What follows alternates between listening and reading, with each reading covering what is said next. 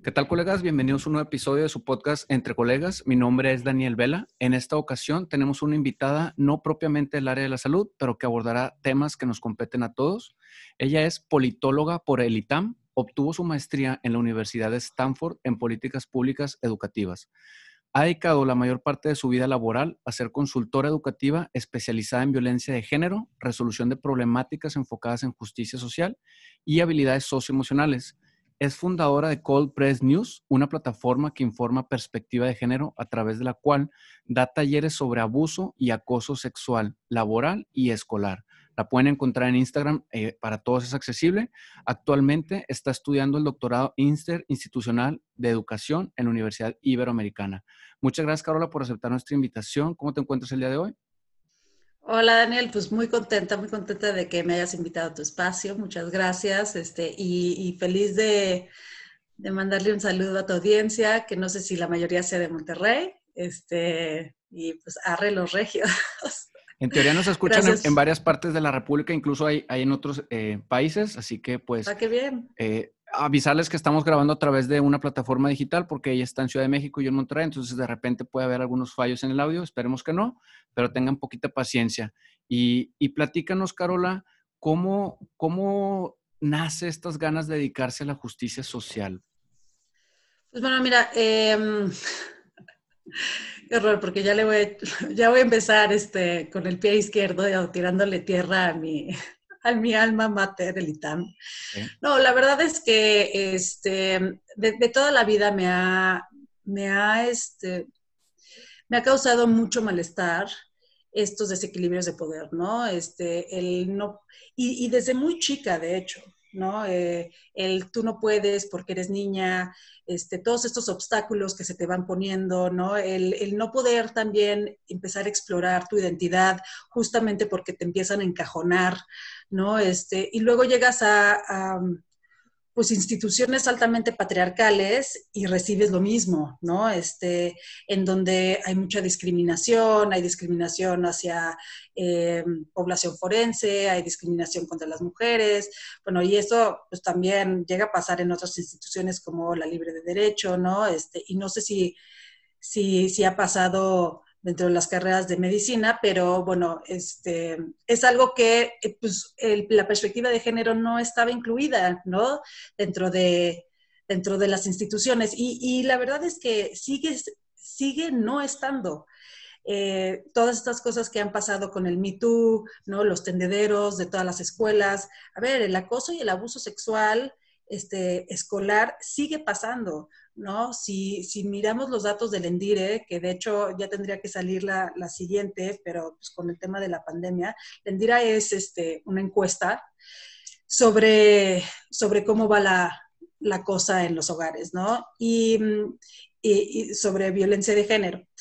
Y lo que nos dice es que alrededor de, creo, 25% de las mujeres fue acosado a lo largo de su trayectoria escolar, ¿no? Y esto es mujeres entre 12 y 25 años, ¿no? Y entonces, em, y luego que el, no sé, algo así como el 70% son los mismos alumnos, ¿no? Los compañeros, otro 15% o algo así son compañeras y otro 14% son maestros y profesores, ¿no?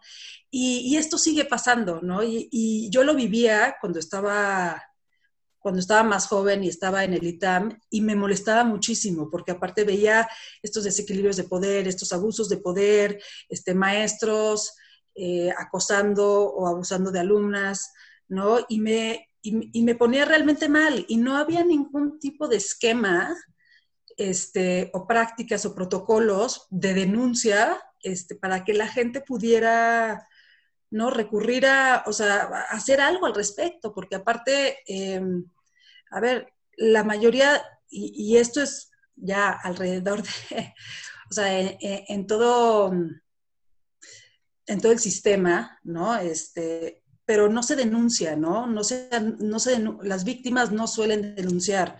Muchas veces porque normalizamos, ¿no? El 40% de veces es porque normalizamos estas, estas prácticas, que es terrible, ¿no? O sea, no le damos importancia, pero muchas veces también, ¿no? Algo así como el 20%, el 15%, es porque tenemos miedo. Y también otro tanto, un porcentaje también más o menos alto, es porque, este, porque no sabemos que hay ¿no? la posibilidad de denunciar, no sabemos en dónde, no sabemos cómo, porque aparte muchas víctimas también llegan al MP y reciben una doble victimización. ¿no? Otra, otra vez, ¿no? Una violencia de género de que, ay, señorita, pues, ¿qué le hicieron? ¿No? O sea, ¿qué le hizo para, para hacerlo enojar? ¿No? Y terminan no levantando la denuncia justamente porque, pues, eh, no, o sea, es como de, ah, fue mi culpa, ¿no? Y entonces tenemos muy arraigada eh, pues esta cultura patriarcal que viene de la mano de la cultura de la violación, que tiene que ver con la culpabilización de la víctima por los actos del victimario, ¿no? Y, la normalización de estos actos, ¿no? Y entonces, pues muchos hombres van por la vida acosando a la gente sin ningún tipo de consecuencias, ¿no? Ah, ok, ¿no? O sea, por lo menos hay a veces estas consecuencias sociales en donde, este, ¿no? Vía Twitter, este, ¿no? Hicieron una denuncia, este, pero realmente no hay consecuencias reales, ¿no? Y entonces Em, yo creé esta plataforma de Culpers News después de tantos, eh, tantos años de estar viendo em, pues que, seguimos eh, con muchos obstáculos a nuestro desarrollo, ¿no? Las mujeres en México y en el mundo. Eh, creé esta, esta plataforma para informar con perspectiva de género y también empezar a ayudar a muchas de las víctimas, ¿no? A alzar su voz. Eh, me llegan al por mayor, ¿no? Este, o sea, todas las semanas me llegan casos de, oye, este, ¿nos puedes ayudar a, denunciar a esta persona? Oye, este, ¿me puedes dar los, o sea, eh, el contacto de alguien este, porque necesito asesoría psicológica? Oye, sufrí un abuso sexual, hace muchos años no lo he podido superar, ¿cómo le hago? Oye, este, mi amiga eh, tengo, tengo casos hasta que hace, no sé, hace como dos meses, algo eh, realmente eh, espeluznante. Una chava me escribió, oye, este, Carola, pues una, una amiga mía sospecho que una amiga mía está siendo víctima de violencia intrafamiliar, que aparte pues ha subido muchísimo, ¿no? La incidencia de, esto ahorita en pandemia. Y eh, me dijo, oye, eh, ¿me puedes dar algunos datos para, para, yo poder hacer algo por mi amiga y tal? Y entonces, pues ya eh, recurrió a los datos, le, mandé datos, recurrió a, al lugar a donde tenía que hablar, este, y no pasaron dos semanas que me escribió y me dijo, oye, pues te agradezco mucho tu ayuda, pero pues este, este, cuate terminó por apagar su luz eternamente, ¿no?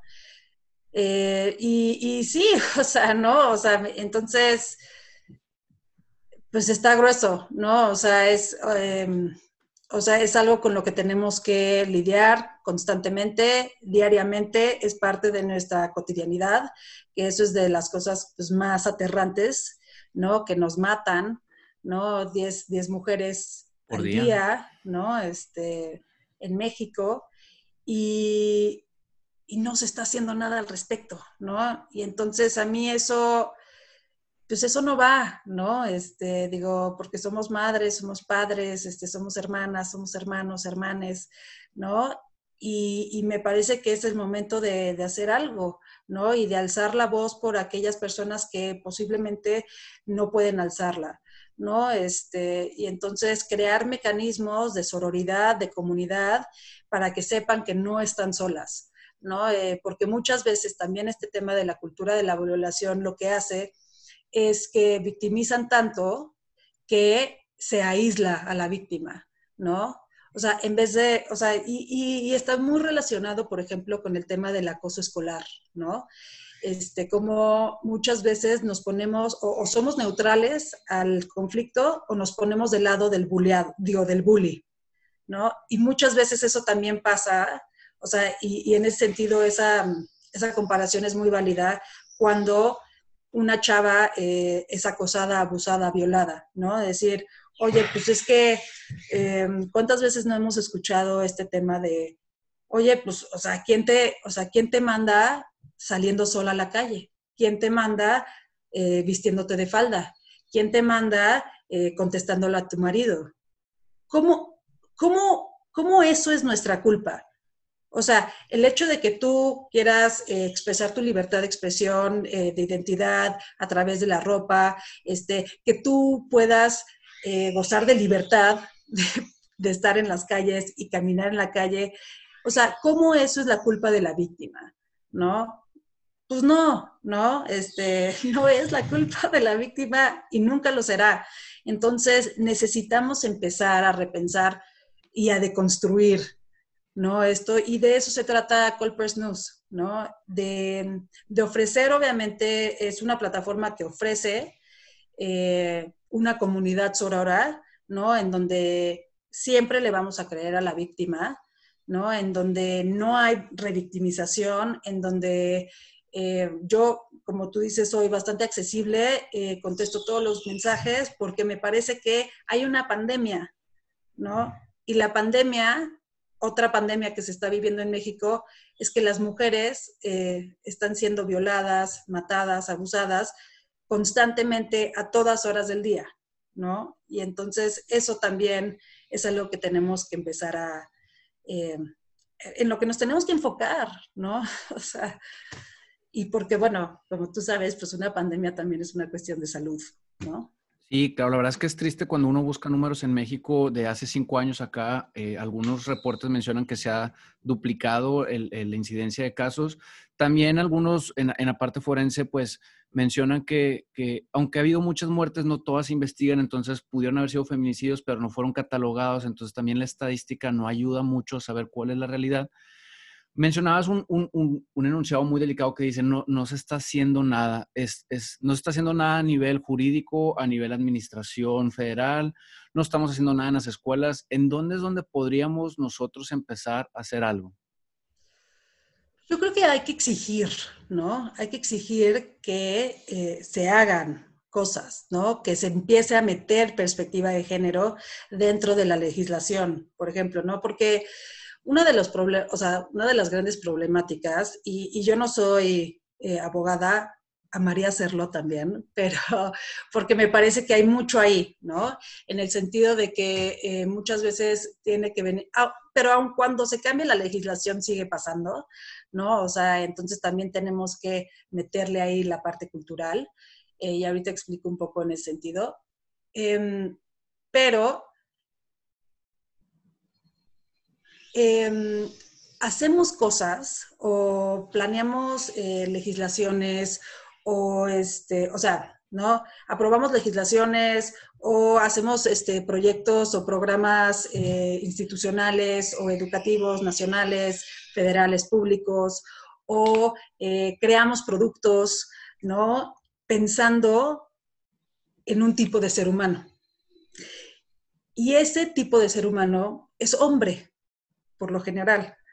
Y entonces, cuando tú empiezas a, pensar, en, o sea, con perspectiva de género, empiezas a entender que, y, esto, por ejemplo, el lenguaje, ¿no? O sea, que la generalización hacia lo masculino no, o sea, pues no, no, no cubre mis necesidades, ¿no? O sea, entonces cuando tú empiezas a meterle esa perspectiva de género, empiezas a entender que pues hay diferentes formas, ¿no? Y, que venimos de en paquetes diversos, ¿no? Los seres humanos. O sea, podemos ser hombre, podemos ser mujer, pero también podemos ser mujer trans, pero también este, tenemos necesidad de empezar a incluir a eh, las poblaciones LGBT, también pensar en que el hombre blanco no es la generalización, aunque eso es lo que estamos pensando, tenemos que deconstruir ese pensamiento porque también están las poblaciones indígenas, ¿no? O las poblaciones afrodescendientes, ¿no? Que necesitamos también, pues, hacer algo al respecto, o sea, de eso, ¿no? Porque entonces solamente estás haciendo estos este, proyectos públicos, metiéndole lana, haciendo legislaciones y contribuyendo al privilegio, ¿no? O sea, del hombre blanco, cisgénero, ¿no? Entonces, pues me parece que eso es lo que tenemos que empezar a impulsar y ejercer y, exigir ¿no? O sea, que nuestras políticas vayan más de acuerdo a una política de, este, de, con perspectiva de género. Ahora, y esto, por ejemplo, y no me quiero meter con el área de la medicina, pero también creo que es importante hacerlo. Y, y en, otro, en otro capítulo lo vamos a hacer para hablar sobre violencia obstétrica, pero quiero poner el ejemplo del pato, ¿no? De, de, de este utensilio, bueno, las mujeres este, vulgarmente le decimos el pato, eh, el utensilio este que te insertan en, en, la vagina para hacerte el papá Nicolao, es horrible, es asqueroso, es realmente tétrico. Y muchos doctores o doctoras, doctores eh, plural, les doctores, pues, o doctoras, este, les vale gorro. Y te lo insertan sin ningún tipo de, de, nada, ¿no? De precaución, de nada. Y aparte es un utensilio muy doloroso.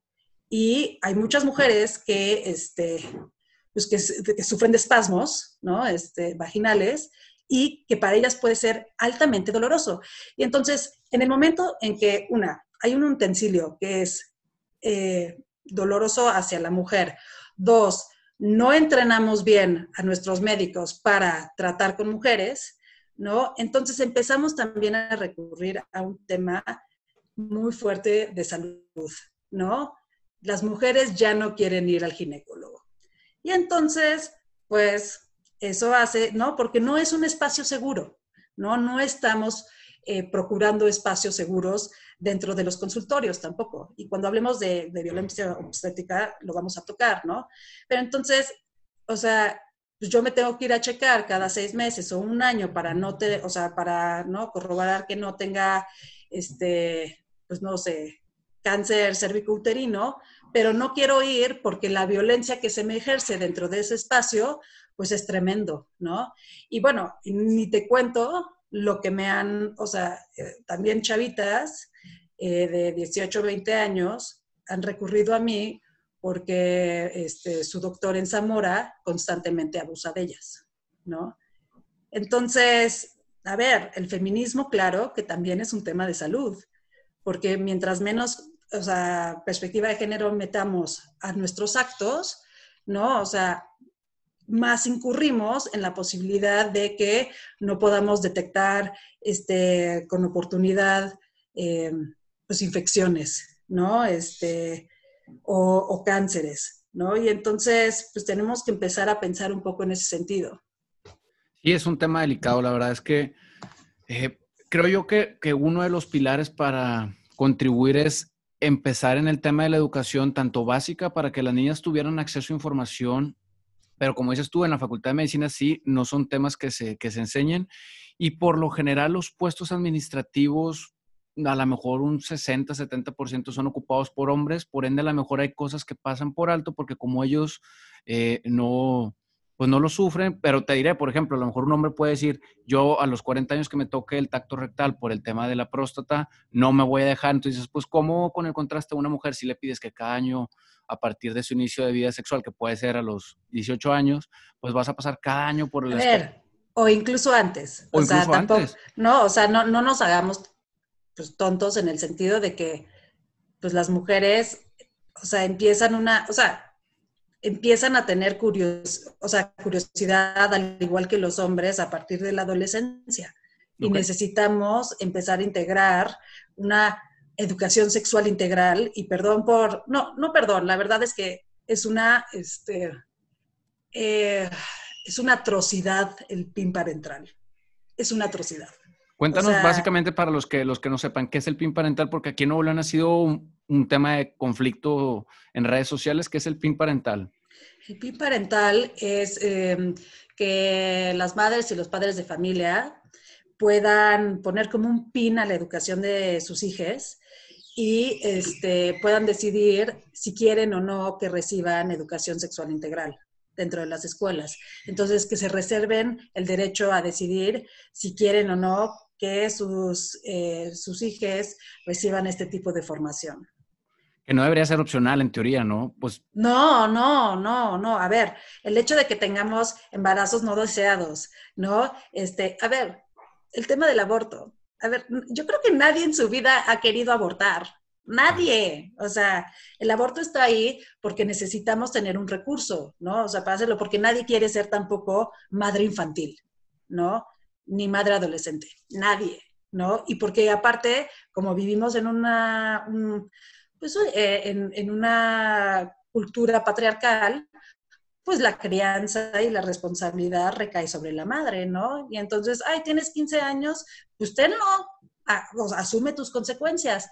Entonces, es muy fuerte porque no les damos educación sexual integral, pero las queremos tratar, o sea, ¿no? Y no les damos los recursos, o sea, y las tratamos como niñas, pero, o sea, a lo largo de, su vida y, o sea, y restringiéndoles educación y tal, pero cuando se embarazan, ah, pues ahora eres un adulto, asume tus responsabilidades. Claro. Y, en el tema de salud también, por ejemplo, en un consultorio típico, si llega un adolescente, y por eso no quise tocar el tema de menores de edad, pero la realidad es que en un consultorio, por, eh, en lo general, si llega una consulta, una menor de edad tiene que estar acompañada. Entonces, vuelve todavía más difícil. Me, mandabas unos números, por ejemplo, 46% eh, de las niñas y adolescentes inician su vida sexual y lo hacen eh, sin anticonceptivos por falta de educación sexual. Pero, pero bien decías tú, si, si al menos en el, en el, tema que nos corresponde a nosotros es, no puedo yo darle acceso a una, a una niña o un adolescente porque no viene acompañada, pero pues acompañada no va a querer ir, entonces, ¿cómo puedes abordar si bien dices, pues la legislación no te ayuda como médico a educarlos? Y al final de cuentas, el problema es que lo van a hacer, o sea, lo van a hacer, les enseñes o no, y, y lo mejor sería que lo mejor educado posible tomaran decisiones conscientes. Claro, a ver, o sea, y, no tiene nada de malo, pues, ¿no? O sea, somos seres sexuales al final de cuentas, ¿no? O sea, y por eso tenemos hijos, o sea. Me gusta mucho el tema de Ley Olimpia. Por ejemplo, Ley Olimpia yo creo que lo ejemplifica. Eh, es, es, muy duro el caso, pero aquí en Monterrey quizás supiste, pero acaba de dar un fuerte golpe ese, ese tipo de leyes porque agarraron a un chavo que a un influencer le publicó videos y pues vas para adentro al bote, ¿verdad? Eh, y, surge justo por esta frase que, dice ella, tú lo buscas en los videos y dice, mi mamá, cuando pasó esta situación me dijo, hija, pues todos cogemos, simplemente a ti te tocó que te exhibieran, pero pues es algo muy natural de la humanidad porque se tiene que señalar, ¿no? Sí, no, y aparte, este, eh, y, la vergüenza que hay, ¿no? Alrededor de, de la sexualidad a ver, o sea, justamente una de las oleadas del feminismo, la segunda, que se llevó a cabo entre los 60s y los 70s, pues de eso se trataba también, ¿no? O sea, de la liberación sexual de la mujer. Fue, o sea, en, en esta década de los 70 fue la revolución de la liberación sexual, porque aparte, mientras más empoderas a la mujer también en ese ámbito, mejores decisiones toma de pareja, ¿no? O sea, en el sentido de que muchas mujeres pasan la vida anorgásmicas, ¿no? ¿Por qué? Pues porque también nos educamos a través de la pornografía y, a ver, o sea, los chavitos están viendo pornografía desde los 12 años. He escuchado que, este, de hecho, desde los 8 es, es, un, es una aberración, pero entonces lo que estamos haciendo es poniendo el PIN parental para que no reciban educación integral, o sea, porque aparte la información es poder, la información te ayuda a tomar decisiones, ¿no? Este, responsables, ¿no? Eh, y en el momento que dejamos que nuestros hijos empiecen, o sea, que tengan su educación sexual a través de la pornografía, pues estamos educándolos a, o sea, le estamos poniendo la plataforma para, para, pues para, o sea, para violentar, ¿no? Este, para tener muy malas relaciones sexuales, para tener muy malas relaciones de pareja, ¿no? Ahorita, de hecho, hay una, una campaña espectacular, me encanta, de hecho, de eh, Nueva Zelanda, que la verdad es que me, quito eh, ¿no? el sombrero por Jacinda Arden, este, la, la, la primer ministra, eh, de Nueva Zelanda y de lo que trata es que este, llegan, uh, llegan a tocarles dos porn stars, ¿no? Este, dos actores, bueno, una actriz y un actor porno a la casa de, una señora y le dice, ay, hola señora, oye, este, nos acaban de notificar que su hijo Matt está, está, está, nos acaba de poner, ¿no? En uno de estos... Em, ¿no? servicios de streaming pornográficos, ¿no? Entonces, pues nada más queríamos o sea, decirle que,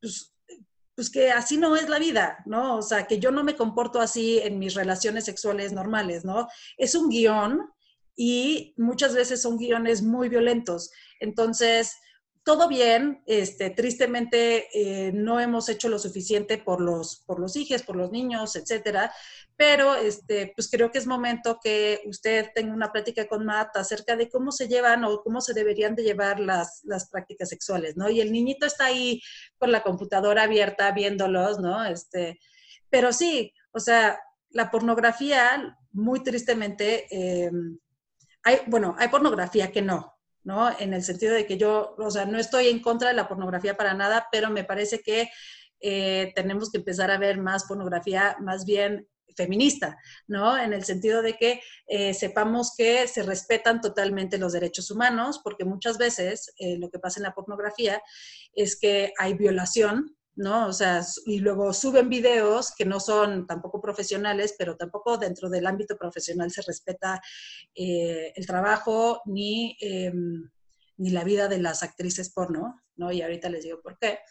Pero em, eh, muchas veces, o sea, en Pornhub suben, em, suben material no consensuado, ¿no? Este, suben material este, de menores de edad, ¿no? Entonces muchas veces estamos viendo pornografía infantil, ¿no? Suben eh, pornografía que, eh, que pueden ser violaciones, entonces muchas veces podríamos estar viendo una violación y eso es atroz, ¿no? Este, y, y, lo normalizamos, ¿no? O sea, pues porque la, o sea, pues las mujeres se prestan a eso, ¿no? Pues, o sea, mujeres de, eh, o sea, sueltas, ¿no? No, a ver, tenemos que empezar a entender que las mujeres y los hombres, o sea, bueno, más bien que las mujeres tienen la misma capacidad que los hombres de sentir placer y también somos seres sexuales y también nos gusta tener orgasmos y que el vivir una vida anorgásmica no es normal, ¿no? O sea, y que podrías poderle exigir a tu pareja que quieres estar eh, satisfecha sexualmente y que esa también es parte de la vida de pareja y, que, bueno, puede ser pareja o puede, o sea, podemos hablar de, que también hay otras concepciones de, de, poliamor y tal, y que también van, porque aparte han sido parte de la humanidad toda la vida, ¿no? Antes de la agricultura vivíamos en comunidad, ¿no? En, o sea, eh, que los hijos eran de todo mundo, ¿no? Y tú tenías, este, pues, pues sí, una especie de wanderlust, ¿no? O sea, y tenías este sexo pues con, con, con, con, la gente de tu comunidad. En el momento que se, que se invente la agricultura y la propiedad, tanto la mujer como los hijos o sus hijos eh, también se vuelven propiedad del hombre, ¿no? Y entonces eh, la necesidad del control de la mujer por parte del hombre, ¿no? Este, decir, oye, pues yo me tengo que cerciorar de quién está arando mi tierra, de quién está, ¿no? Este, pues sí, trabajando mi propiedad. Y la única forma en que yo me puedo sorcionar de eso es a través de, la mujer, ¿no? O sea, em, entonces, em, ah, bueno, y, y, nada más para terminar el tema de la pornografía, que evidentemente no podemos seguir dejando que sea nuestro recurso educativo sexual, es que pues sí, mucha de la pornografía mainstream carece de, un enfoque de derechos humanos, ¿no? Eh, en el sentido de que eh, se transgrede contra los contratos, se cambian los guiones, eh, si el actor decide que le quiere penetrar analmente sin consentimiento, porque muchas veces no hay consentimiento de eso, lo hace y el director no deja de filmar, este, condiciones de tener que filmar eh, dos, tres meses seguidos, ¿no? Eh, sin break, eh, o sea, una toma en la mañana, otra toma en, en la noche, ¿no? Y, y, es, y también sufren de mucha explotación laboral, ¿no? Y aparte también del hecho de que muchos de los actores no se cuidan, ¿no? Y también otra de las cosas que tenemos que mencionar es que los cuerpos que muchas veces exhiben dentro de la pornografía mainstream no es algo real, ¿no? O sea, que son como cuerpos medio plastificados o cuerpos eh, o estándares de belleza muy machistas a lo que estamos como ¿no? Eh, queriendo em, incentivar a la gente, ¿no? Y, y, por ejemplo, la pornografía feminista no hace eso, ¿no? O sea, hay una diversidad de cuerpos, hay una diversidad de personas en el sentido de color, formas, ¿no? Este, y, y que eso también, eh, pues está muy en línea con el hecho de que tenemos que empezar a deconstruir los estándares de belleza masculina, ¿no? Que lo que hacen es cosificar a la mujer, ¿no? O sea, que también lo que hacen es decir, una mujer delgada, este, fit, con senos grandes y también este, pompas grandes y tal, pero con una cintura de X o Y, eh, o sea, ¿no? menor a 60 centímetros, pues es una mujer más válida, ¿no? Y también le pasa a los hombres, ¿no? Este tipo de cosas, o sea, que un hombre que, o sea, que no es gordo, que es delgado, que es tal, pues su, su opinión y su pertenencia dentro del, de la tierra, o, ¿no? Es más válida que un ser más grande, ¿no? Y eso también lo tenemos que empezar a deconstruir porque el cuerpo viene en diferentes formas. No es porque seas un flojo, no es porque, no, es porque tenemos que entender que hay mucha diversidad dentro de los cuerpos, dentro de las cuerpas, y que esa diversidad es increíble también, ¿no? Este, Fíjate que, que, hablando justo de eso, no, no, sé si supiste de la última película que sacaron que ha causado un tanto revuelo. He visto más notas en España que en México de la película de 365, que básicamente es de un hombre que secuestra a una mujer y, y creo yo que es como muy la película de 50 hombres de Grey, eh, pero que muchas mujeres buscan eso. Entonces tam, también dices, híjole, o sea, sigue habiendo este tipo de películas que se permiten y, por otras cosas sí tumban algunas películas, pero estas películas siguen siendo muy aceptadas. Siento que está, o sea, se sigue mandando un mensaje incorrecto, ¿no? No, totalmente, totalmente. Y, y, lo vemos constantemente, ¿no? Y también tenemos esta imagen de la narrativa romántica, ¿no? Y, de, y, y que muchas veces eh, eso hace que no tengamos reglas de consentimiento. Y eso también es gravísimo, porque los hombres o muchos hombres piensan que cuando te dice una mujer que no, eso es un reto. Y más emperran. Y perdón por la palabra, pero más, eh, ¿no? O sea, lo toman como un reto y me dijo que no, pues le tengo que insistir, ¿no? O sea, no puedo dejar que me digan que no. Entonces, por eso muchas veces eh, estas campañas de no es no, eh, aun cuando han tenido mucho éxito y han puesto muchas cosas en la agenda, eh, pues no son, eh, no han sido tan efectivas, justamente porque estas narrativas románticas que están en todos lados dentro de la cultura popular nos dice que, eh, que el significado del no es sí.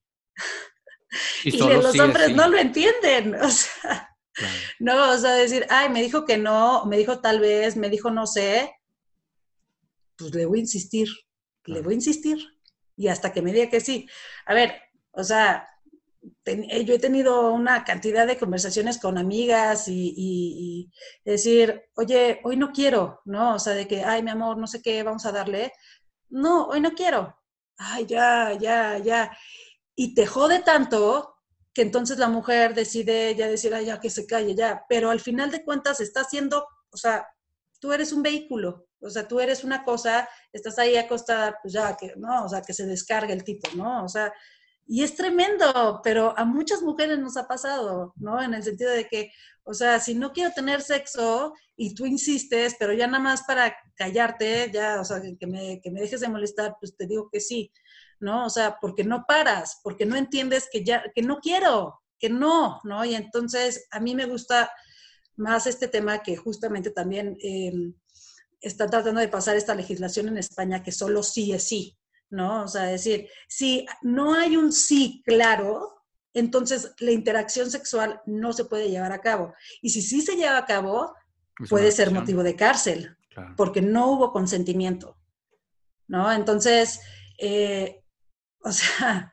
eh, y, y, por ejemplo, las, las películas justamente como 365, eh, o sea, como que pues sí, enaltecen esta, esta cultura de la violación en donde las mujeres este, dicen que no y se sienten como sometidas y tal, cuando al final de cuentas están como tratando de tomar y tergiversando aparte muchos elementos de la cultura BDSM, o sea, del bondage y sadomasoquismo, que nada tiene que ver con eso.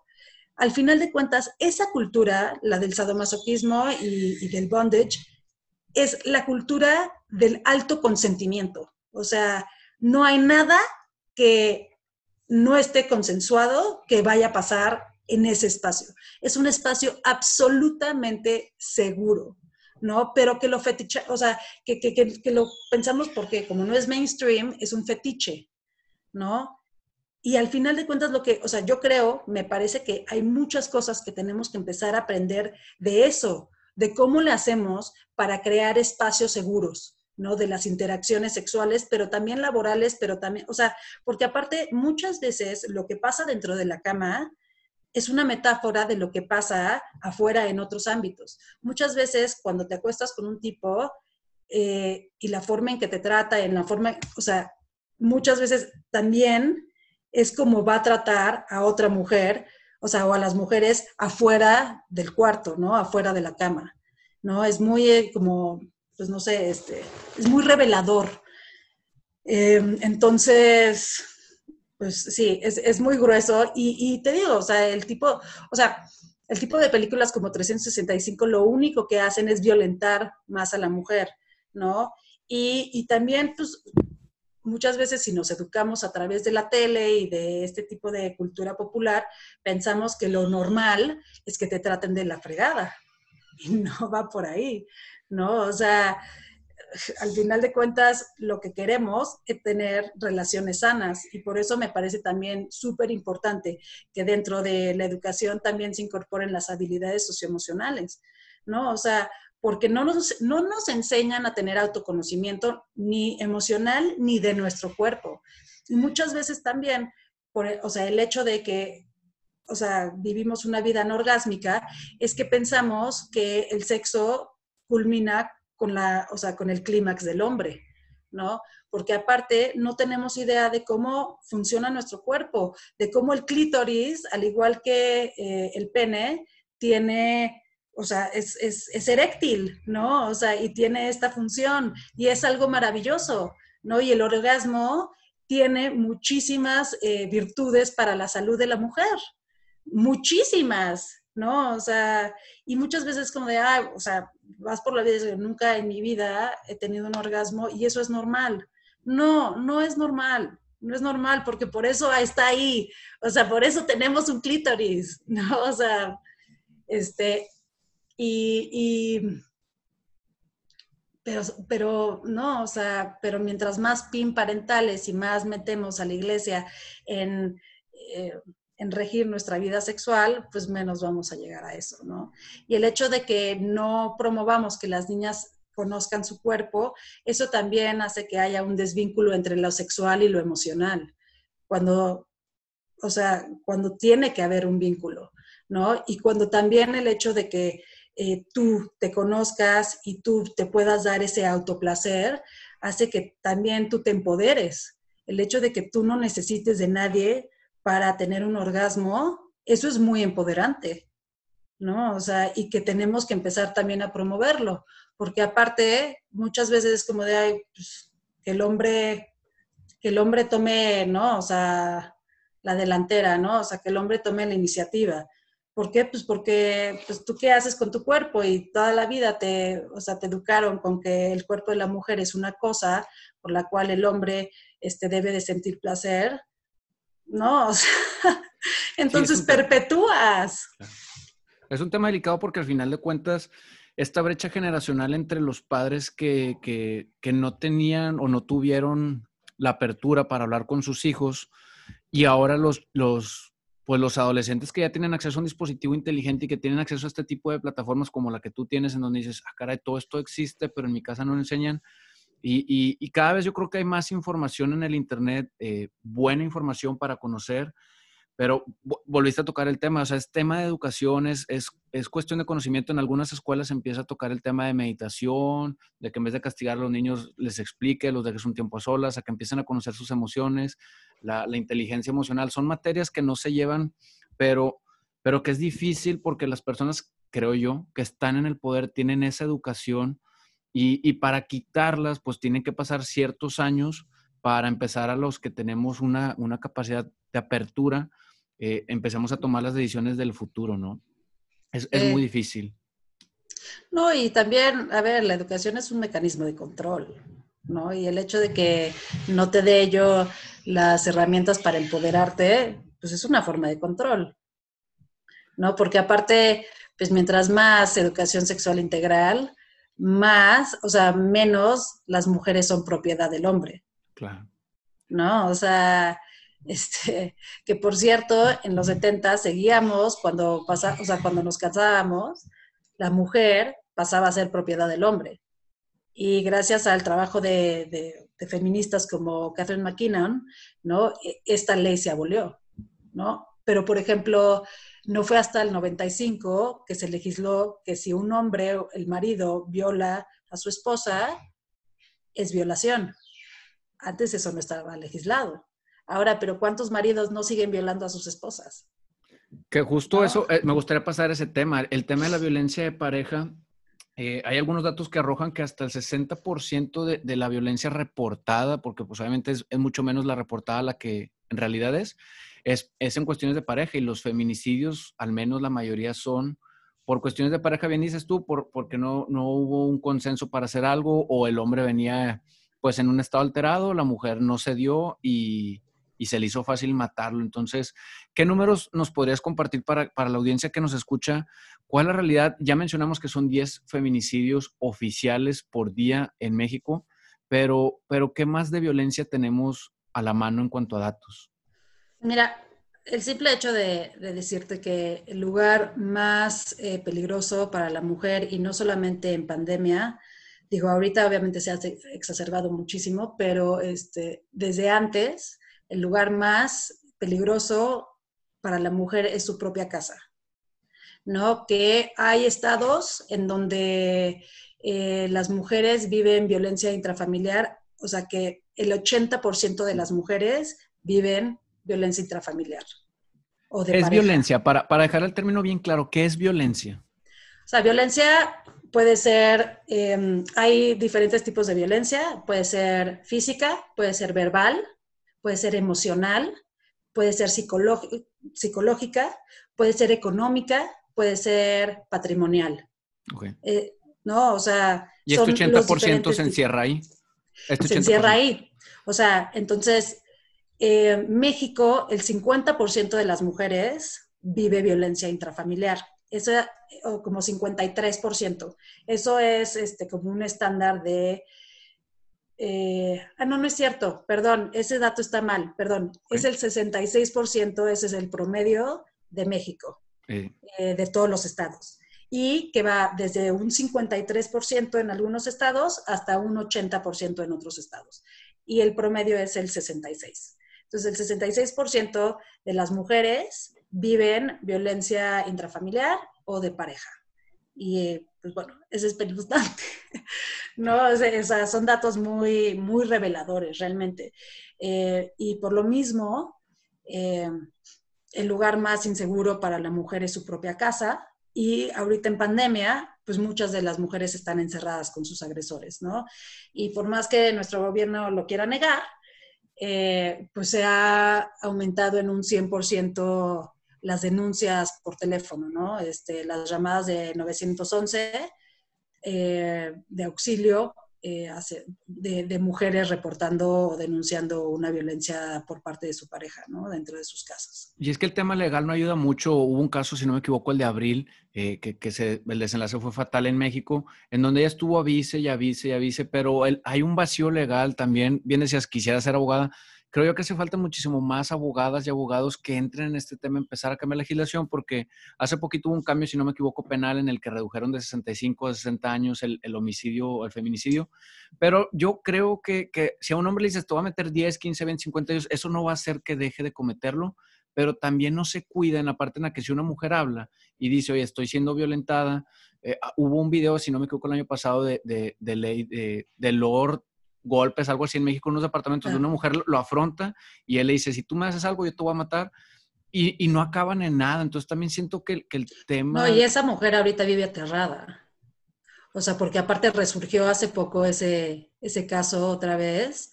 este, y, vive aterrada y creo, no, sé, no sé qué pasó al final, no sé si, pero esto fue hace unos meses, o sea, que, otra vez este, resurgió el caso de Lord Golpes y em, pues ella, o sea, o sea, para que sepa tu audiencia de esto, es que él estaba amedrentando a una de su pareja y entonces ella, eh, pues era su vecino, salió a ver qué onda y la amedrentó a ella, ¿no? Y esto todo ella lo tiene grabado.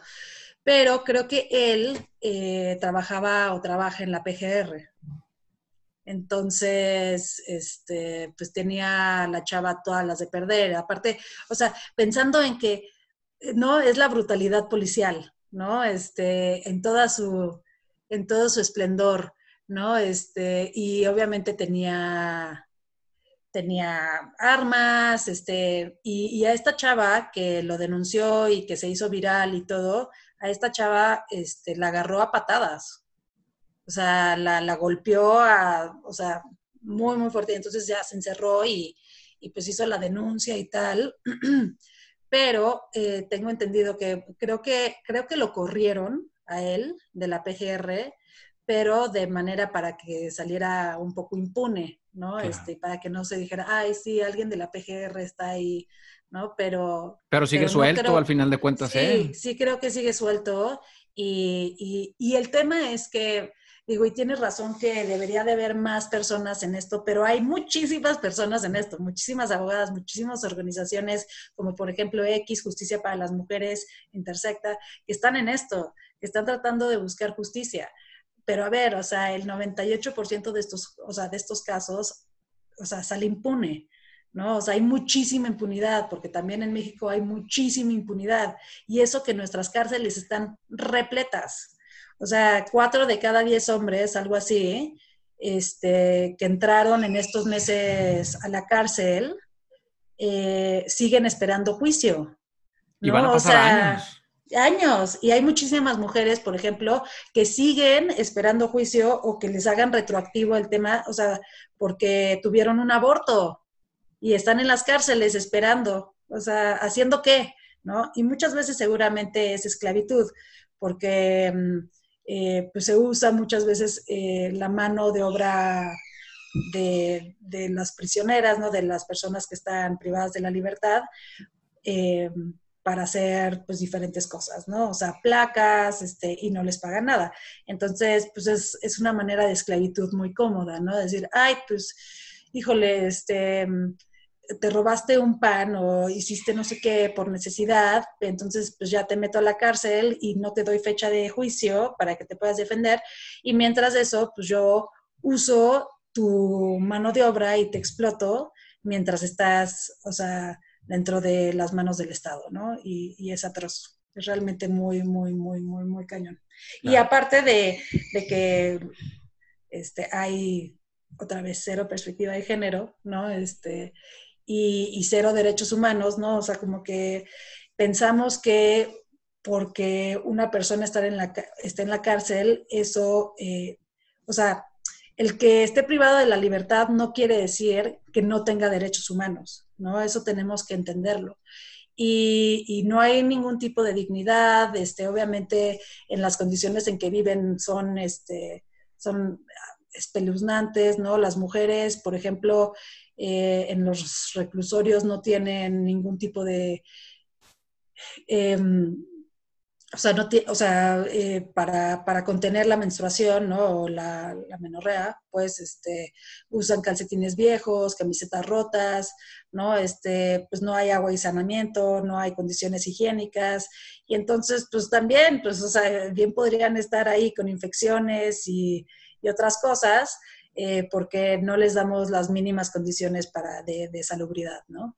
Es que no hay estructura, digo, al final de cuentas a mí me, a mí me gusta mucho el, Holanda o, Países Bajos como, como en el sistema penal que han ido poco a poco vaciando las cárceles, pero porque tienen como una estructura y un plan de las personas que van recluidas, eh, las intentan reinsertar a base de, de, dinámicas, de trabajos, de terapias, o sea, es, es, es, un abordaje, pero al final de cuentas creo yo se ocupa presupuesto tremendo para para hacer los, los centros de, de, readaptación social, que esos son los cerezos, que no hacen pues básicamente nada. Y incluso hay, hay activistas que también procuran eh, hacer algo al respecto, pero, pero bueno, es un tema ese de nunca acabar. Eh, pero quería hablar de los, de los números de, en cuanto a feminicidios y demás.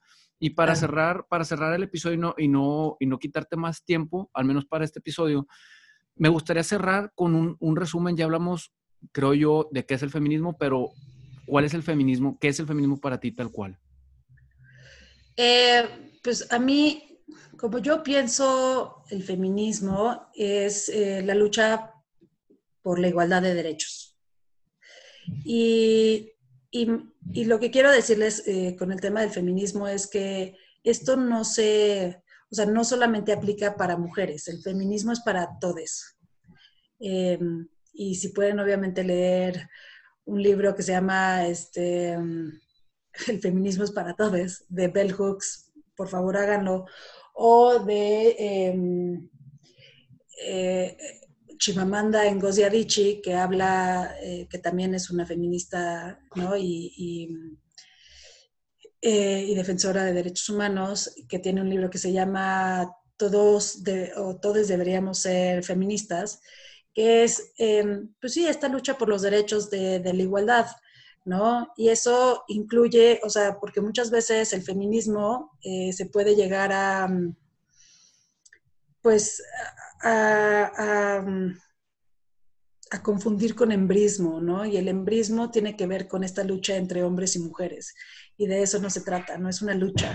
Eh, no, no es este, a ver quién tiene más poder y tal, porque aparte eso hace que eh, sea una lucha de géneros y no es una lucha de géneros para nada, ¿no? Porque aparte eh, el feminismo también y sobre todo el feminismo interseccional, que es este, al feminismo que yo me, me suscribo, ¿no?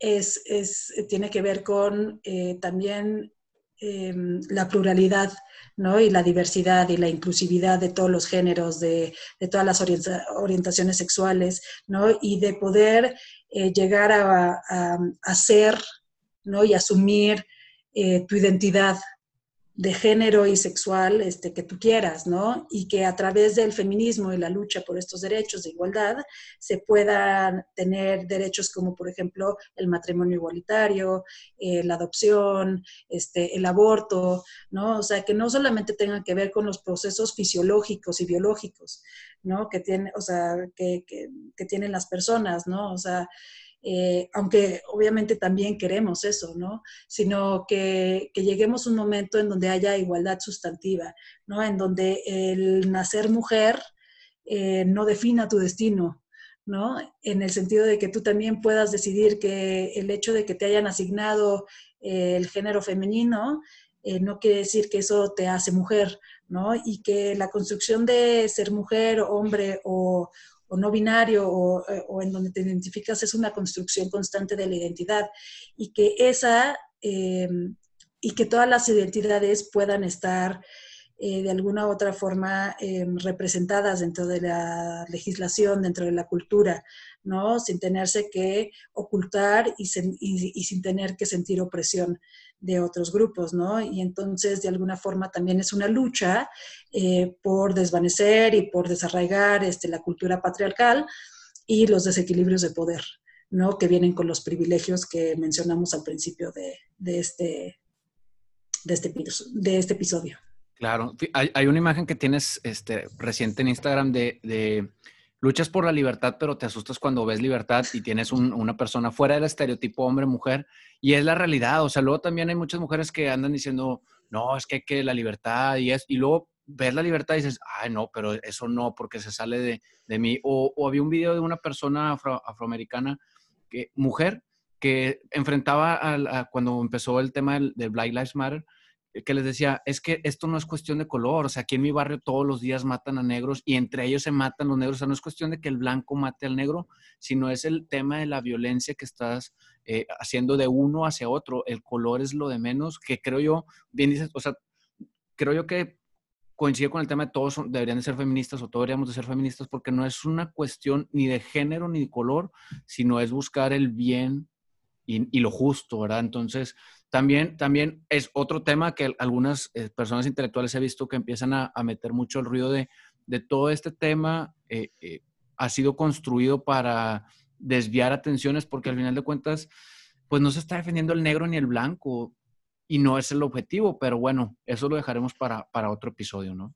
Pero, pero sí es importante decir que, o sea, por eso la importancia de la interseccionalidad, ¿no? O sea, porque yo como mujer blanca, pues sí, he sido este, víctima de, ciertas violencias, pero no he sido víctima de otras, ¿no? O sea, como las mujeres indígenas o las mujeres afrodescendientes.